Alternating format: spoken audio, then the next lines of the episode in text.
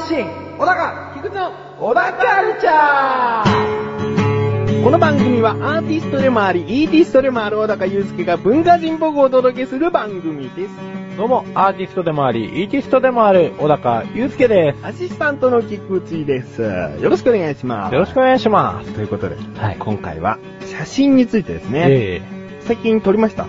え撮りました、撮りました。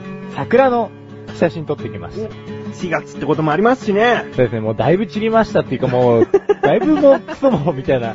え今、このね、桜の撮り方を、えはいはい。小高が言ったところで実践できるのは来年みたいな。そうですね。これちょっと、リアルタイムじゃないところが非常に申し訳ないんですけれども。で、も、お花っていうのは、いろいろと四季折々咲いてるから、活かせるとは思うんですけど。まあそうですね。ううんん。まあお花、お花、お花っていうか桜っていうか、まあ、咲いてる位置がね、高さ的な位置が違うから、まあそうですね。限られてはしまうかもしれないですが、はい。ええ。うん。まあいろいろ取りに行ってきたんですけど、うん。上野公園とか、あとは地元の大香川とか、えー大香川って、まあ横浜にこう流れてる川なんですけれど。も、上野公園と大香川、だいぶ。すごい知名度に差がありますけどね。そうですね、ものすごいローカルになっちゃいましたね。片やメジャーなんですけど、上野公園は絶対説明しなくても、あ、東京上野動物園があるあの有名な駅かな？新幹線の通ってるあの有名な駅かな？すぐわかりますよ。はい。大香川って。もう大香川って聞いた瞬間ね、この辺一帯の人は、おーってなりますけどね。なるけど、え。あの、意外と、どっか地方の川もありそう。え、うちの大香川のことかなみたいな。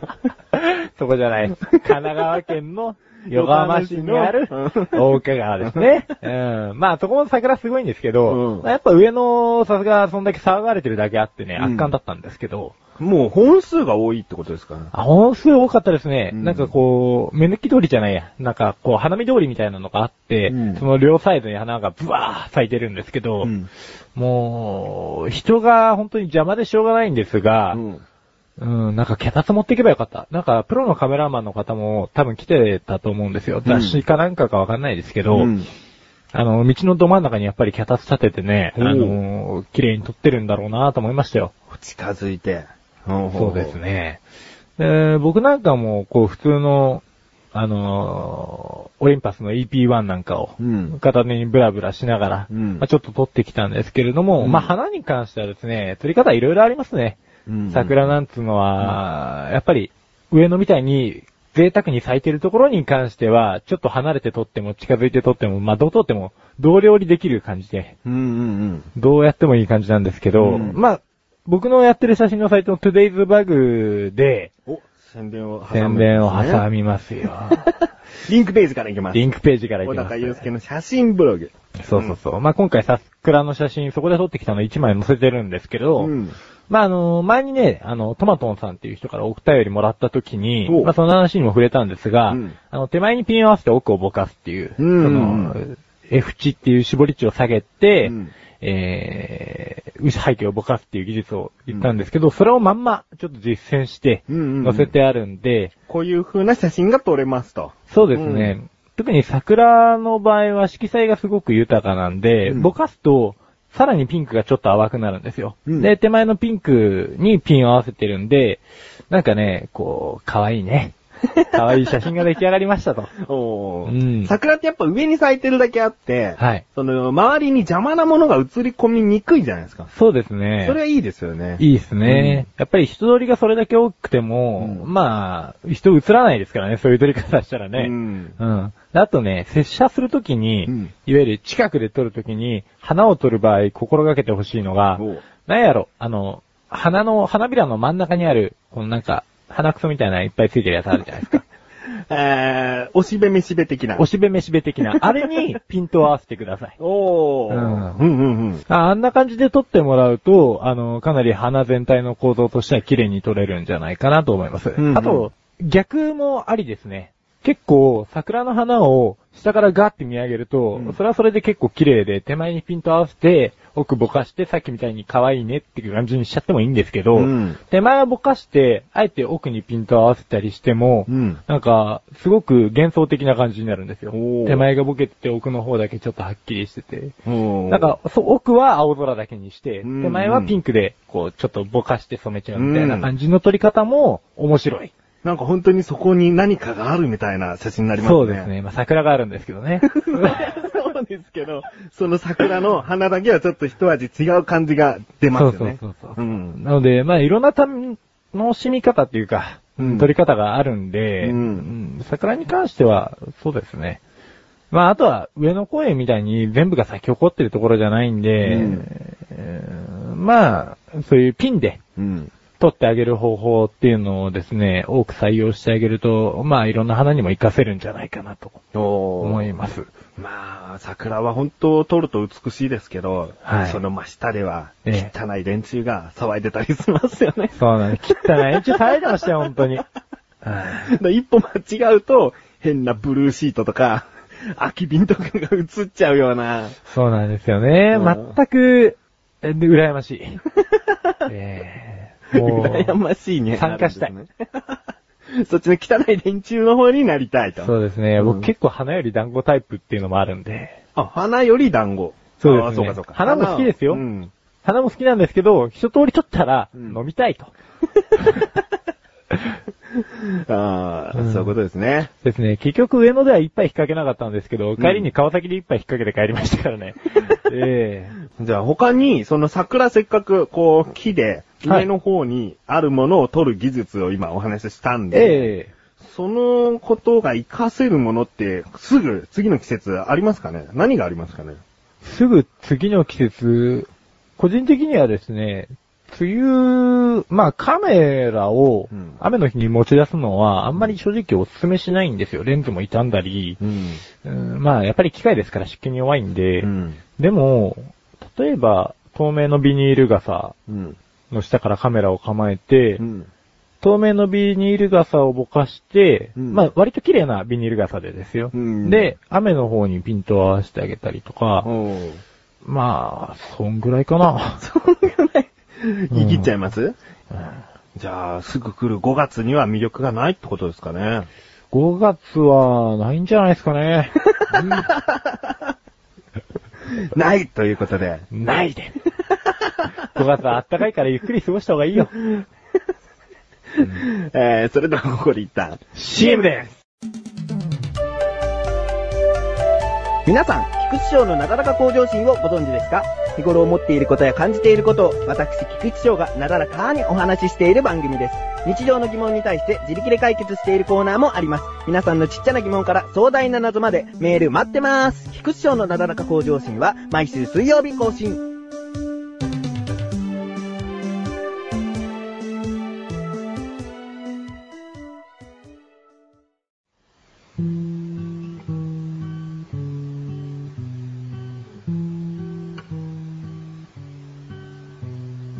小高郎の料理教室。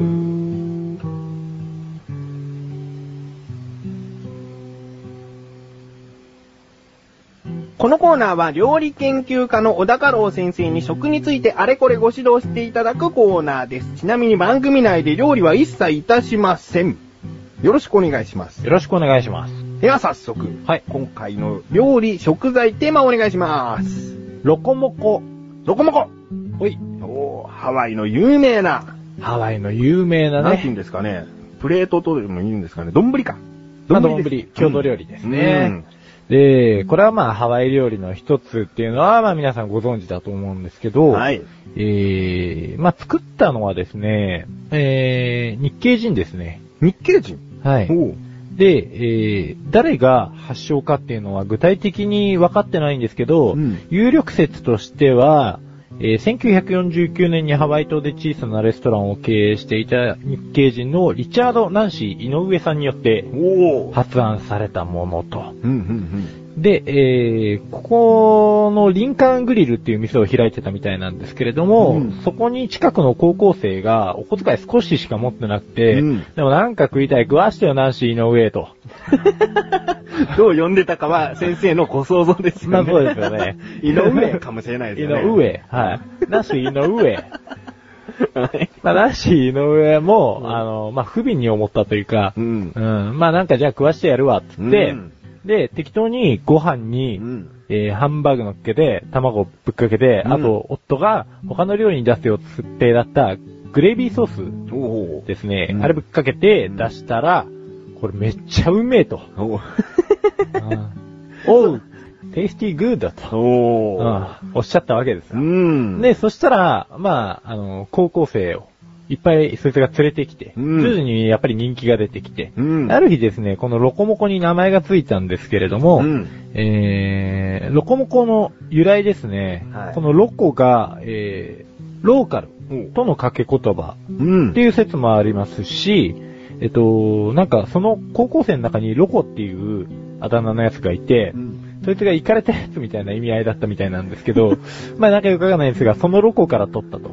うん。で、ロコ、モコうんなんですけど、モコの方は、もうロコからの語呂の良さで選んだらしいですね。あ、もう、意味は特にないと。ロコノコとかロコネコとかいろいろ出てきたんでしょうけど、うんロコモコがなんか一番語呂がいいから、うんえー、ロコモコにしたとされてます。あーじゃあレッスン挟んどきましょうね。はい。レッスン1。ロコモコは日系人のナンシーの上が考えた料理なんだよ。っていいですかね。いいんじゃないですかうね。んそうですね。まあ、日本でもね、今すごい食えるようになってきましたけど、うん今ロコモコって、あの、今、さっき話した、あれが基本形なんですよ。ご飯乗っけて、うんえーあ、ご飯をよそって、うん。まあ、ハンバーグ乗せて、うん。卵を乗っけて、うん。で、グレービーソースぶっかけるっていう、もうそれは目玉焼きですよね。目玉焼きですね。うん。ただまあ、最近、日本に来て改良されたのかわかんないんですけれども、うん。かなりレパートリーが増えてきてて、うん。あのー単純に魚介類とかが入ってることもあるみたいですよ、ハンバーグの代わりに。で、その魚風ロコモコうん。とか言ったりすることもあるみたいですね。あと、よく見かけるのがもう、サラダ的なものも一緒にしちゃってるのがありますよねね。彩りを考えた上でしょうけども、そうなんですよねレタスとかこう、盛った上にご飯よそってみたいな。まあ、あれはなんかちょっとね、あのーヘルシーすぎる感じですよね。うん。ちょっと色で遊んでるというか。うんうんだから高校生が金ないっつってきたのにね、うん意外に色で遊んじゃってね、高えっつって。7、800円しちゃうみたいな。これしか持ってねえっつってんだろっつって。ロコがやってくるぞつって。行かれてやってくるぞっつって。怖え。やだ、そんなロコモコ。えうん。で、まあ、グレイビーソースなんですけど、うんこれも結構デミグラスソースなんかで代用が効くっていう話なんで、うんまあ、あの、いいんじゃないですかね。一般家庭なんかで作るとき、いきなりグレイビーソースって缶詰でまあ売ってますけど、うんないことも多いんで、うん。まあデミグラスソースなんかで代用して。うん。まあ、グレイビーソースというのは、肉汁ソースって意味ですよね、確か。そうですね、肉から出る肉汁を、うんえー元に作られる。うん。ええそうですよね。だからハンバーグをちゃんと手作りすれば、ある程度のご家庭もきちんと作れるんじゃないですかね。そういうことですね。で、まあ、ステーキとかミートローフとかにもよく使われてるんで、まあ、これ作れるんですよね。まあ、今言ってたみたいに、ある程度肉汁を取っといて、うん小麦粉、片栗粉うん。に肉汁を徐々に足して、うん滑らかになるように、ゆっくりしっかり混ぜると、うん。グレービーソースが出来上がるみたいなんで、せっかく一般家庭で作るんであれば、うんまあ、ちょっと暇な日に凝ってみてもうん。いいんじゃねっていう、うん。せっかくだったら、ハワイアンにしちゃおうよと。本場にしちゃおうよ。本場にしちゃおうよと。野菜なんかさ、別のお皿に盛ってさ。ということですね。そういうことですねじゃあレッスン2いきます。はい。レッスン 2! グレイビーソースはご家庭で作るのでも意外と簡単に作れるからやってみてはいかがですか？ですね。ですね。で、まあ、ロコモコの正しい食べ方なんつうのも、ほなんか、いろいろ探してたらあったんですけう。ど。まあ、単純にぐちゃぐちゃにかき混ぜるっていうことみたいですねうん。割と、なんだろう、海外、ハワイに行ってる人とかが、うんまあ、外国人の方の食べ方を見てると、もう全部ぐっちゃぐちゃに混ぜて、うんベロリと食べちゃうと。うん。でもなんか、日本なんかで僕が見た感じだと、割と若い女の子なんかが、おしゃれなカフェとかでキャーキャー言いながら食ってるのは、あの、端っこの方からこうね、卵とハンバーグとご飯をね、こううん品よく装って、食べて、彼氏に食べさせてあげたりしながら、うん。食うのが、なんか一般的に見えちゃって、うん。そもそも、なんかもう、だって高校生の胃袋を満たすために作った料理がう、ん。なんかそんなね、彼氏彼女で食べさせ合ってね、夜も何食べさせ合うのか知らないけれども、みたいなこ。こは置いときましょあ、う。そこは、そうですね。うん。まあ、そんな感じですね。ぐちゃっと食べて。韓国でもビビンバぐちゃぐちゃにしますでしょ、そうですね。ぐちゃぐちゃにするっていうのは言葉が悪いのかもしれないですねう。ん。なんかぐちゃぐちゃっていう音自体が、なんかグロテスクに聞こえますけど、うんそのぐちゃぐちゃの奥に、ぐちゃぐちゃの奥に。まあ、ぐちゃぐちゃにすることによって、別の旨味が、こう、化学反応的に起こるんじゃないかと。ああ、もうさすが。さすが。なんかそんな気がするんですよね。あ、そういうのありますね。ビまあビンバのナムルなんつうのは、うんそれぞれの食材の味が混ざってこそビビンバの味になるんですよ。そうですね。混ざらなきゃダメなんです。じゃあ炒めて出せばいいじゃないかとかそういうことでもない。ううんん。え、助手？あ あ、そういうことじゃない？自分で？う、ん。まあちょうどいいところを自分で見つけてくれってことですよね。そうです。うん。まあいいです。そのお箸で、こう、ハンバーグを端から切って食べる、終える。うんそれでもいいです。うんただ、お前らと何か忘れちゃいないかいっつってね。うん。ロコが横でつぶやきます。もっと行かれてやんなさいよっつってね。お前たちっつって。そんな、そんな感じで来られても怖いですけどね。あはいじゃあこれ、レッスンレッスン次にしてください。ーレッスン 3!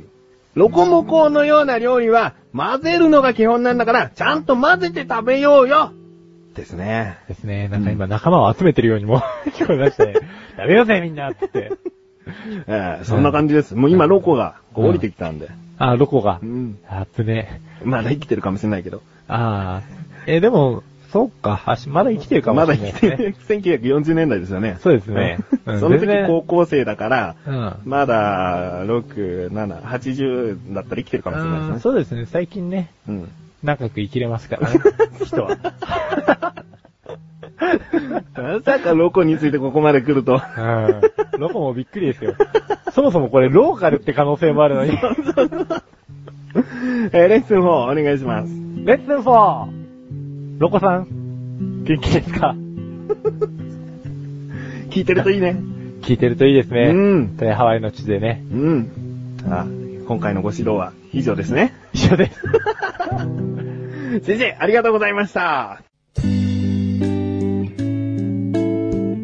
帰ってきて、口へさらジョ。手を洗って、口へさらジョ。晩ご飯を食べて、口へさらジョ。お風呂に入って、口へさらジョ。テレビを見て、口へさらジョ。布団に入って、寝るよ、おやすみ。いつでもどこでも片手間に、口へさらジョは毎月1回更新のアスレチック放送局で、リンクページから行けるよ。どこまでも続くのかねお高ましレビューこのコーナーは小高祐介があらゆるジャンルの中から一押しな一品を選びレビューをかましていくコーナーです。今回のジャンルをお願いします。映画、映画。それでは作品名お願いします。南極料理人です。南極料理人。それは？海外の映画ですか？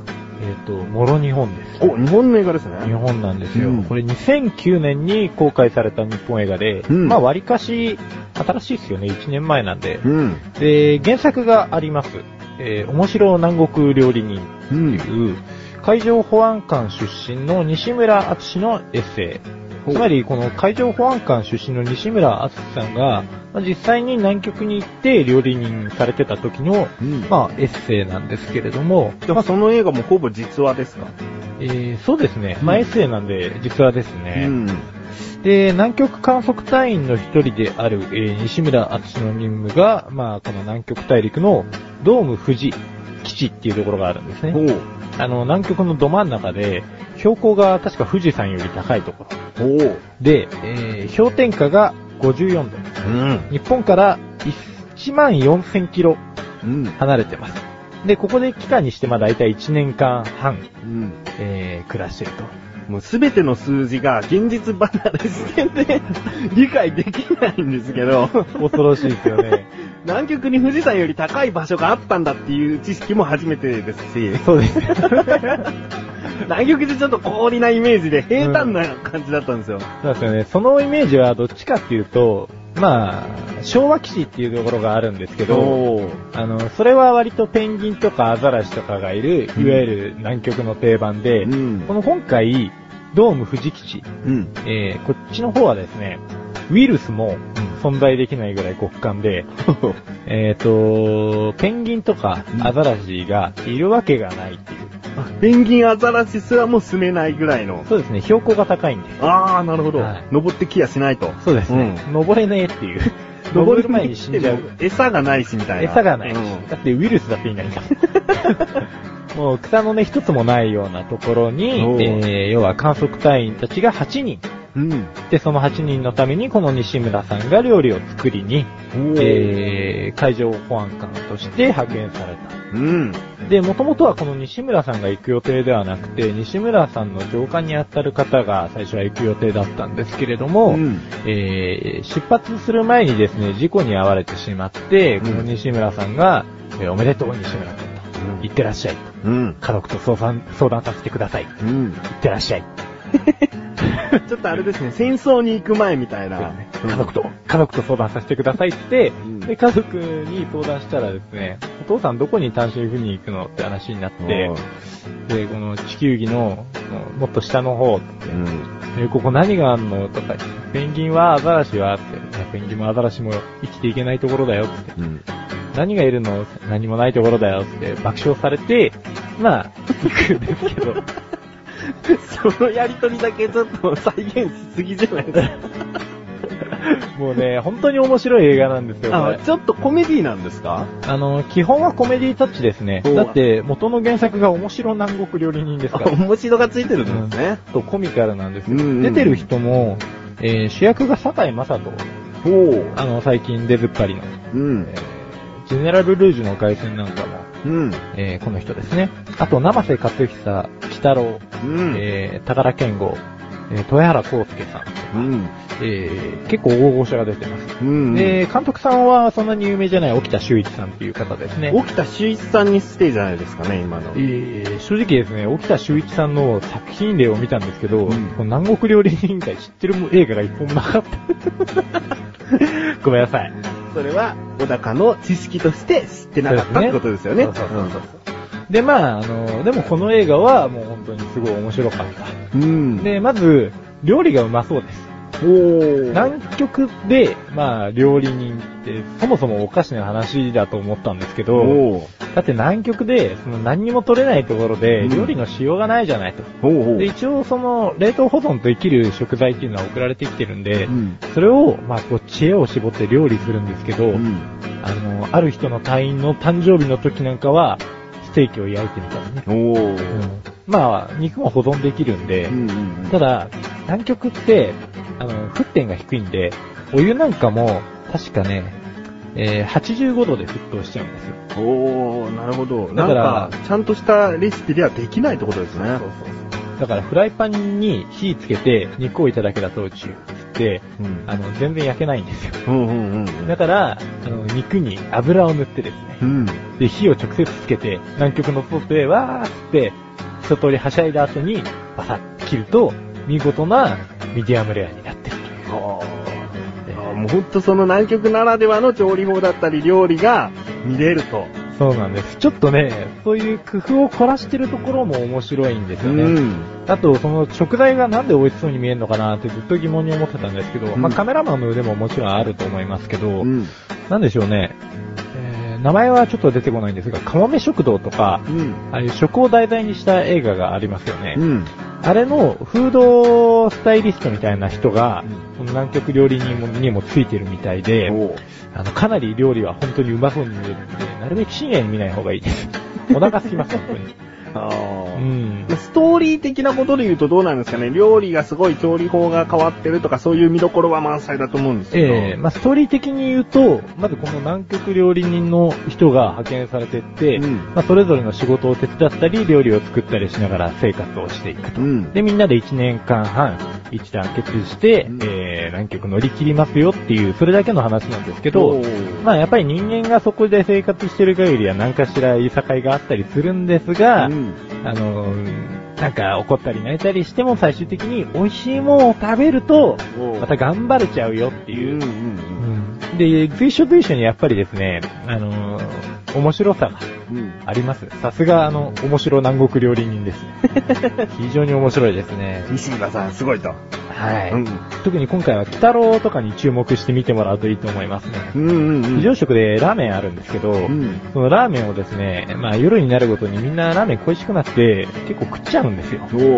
でもさっき言った通り、沸点が85度なんで、うん芯が残るんですねう。んうんでもそれでも食い続けてたら、手にラーメンがなくなっちゃって、うんで、北郎が、もうラーメン一番食ってたやつがですよ。うん。うん。ある夜西村くんが寝てるところにコンコンと入ってきて、うん。で、ラーメンが食べたい、ラーメンが食べたいっつって、僕の体はラーメンでできてるんだっつって、で、最終的に乾水がないんでラーメンが作れないって話になるんですけあ、ど、麺が。ええうん。そこをですね、氷雪学者の人が、うんあの、科学記号を調べてくれて、うん乾水の作り方を科学的に、えーこうしたらこうなるんじゃないって導き出して、おううまいことラーメンを作ってくれるんですけど、んこのラーメンもですね、超うまそうなんです。ああ、なるほど。うん。なんかほんとコミックとかに出てきそうないろんな料理がこう展開されそうですね。そうですね。だからうっかり主題が南国なのに、うん南国のこと忘れちゃうんですよ。もちろん南国の厳しさみたいなのもあるんですうよ。ん。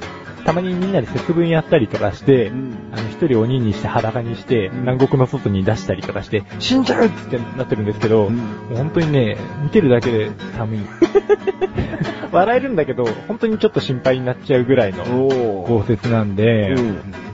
なんかそういう自然の部分も見れるし、料理もうまそうだし、うん面白いしっていう、なんか、いろんな部分を満たしてくれる映画なんで、うん。うん。えー一度見てみてくださいって感じですね。はい。ということで、はいじゃあ、今回の南極料理人、星いくつですか？いつつ ?5 つですね。イエス。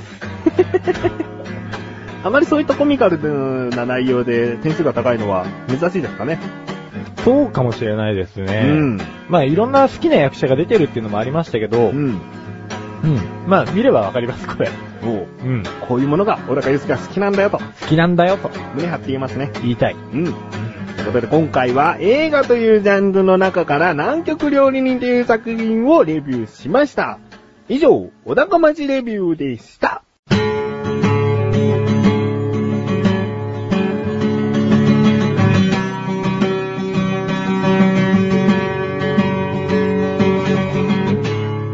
エンディングの中はい、ということで第29回も終わりを迎えようとしております。はい。今回小高町レビュー長め、長めというかまあこれぐらいがいいんじゃないかなっていう長さでそうですね。ね。久々にがっつりお勧めさせていただきました。前回があっちゅう間だったんでね。そうなんですよね。うんまあ、あれはあれで本当はもっとお勧めさせていただいてもいいんですけれども、うんまあ、あの、機会があったらということで、うん。ええ、ないかな。あんまり同じアーティストはね。まあそうですね。あ、同じアーティストは別にいいですよ。まあ、作品違う作品でねう、ん。うん。まあはい振り返ったりしてね。うん。うん。行きたいですね。そうですね。どこが一番この聞いてて、はい聞。かれてる方は心地いいんですかね？最初のフリートーク、はい。その料理教室、ええ小高町レビューとありますけども。正直どれとも、うん。言い言い難い。ですよねうん。まあ、ぶっちゃけた話、そうですね、全部聞いてほしいのが本心なんで。まあ、料理教室に関して言うと、はいその、お酒飲まない方はお酒テーマの時はあんまり聞きたいとは思わないし、まああ食べ物に関してもこういうちょっと脂っこいものは好きじゃないからな、つって聞きたくない人もいるっていう、好みが大きく分かりますよね。ううん。あ。結局僕次第ってことになってくるんですよね。そうですね。うん、俺が好きなものだけ配信していきます。お高的文化発信 ということでね。ということですね。はい。次回も楽しみにしてほしいですね。ですね。自分のわがまま聞いてってことですね。ということですね。まあもちろんあの、わがままも受け付けておりますんでね。あ、リスナーの方のわがままも、そうそうそういいよと。はい。とかいやおうでっていうことでね。はい、ということで、小田カルチャーは2週に一度の水曜日更新です。それではまた次回をお楽しみに。さようならさようならパパイヤ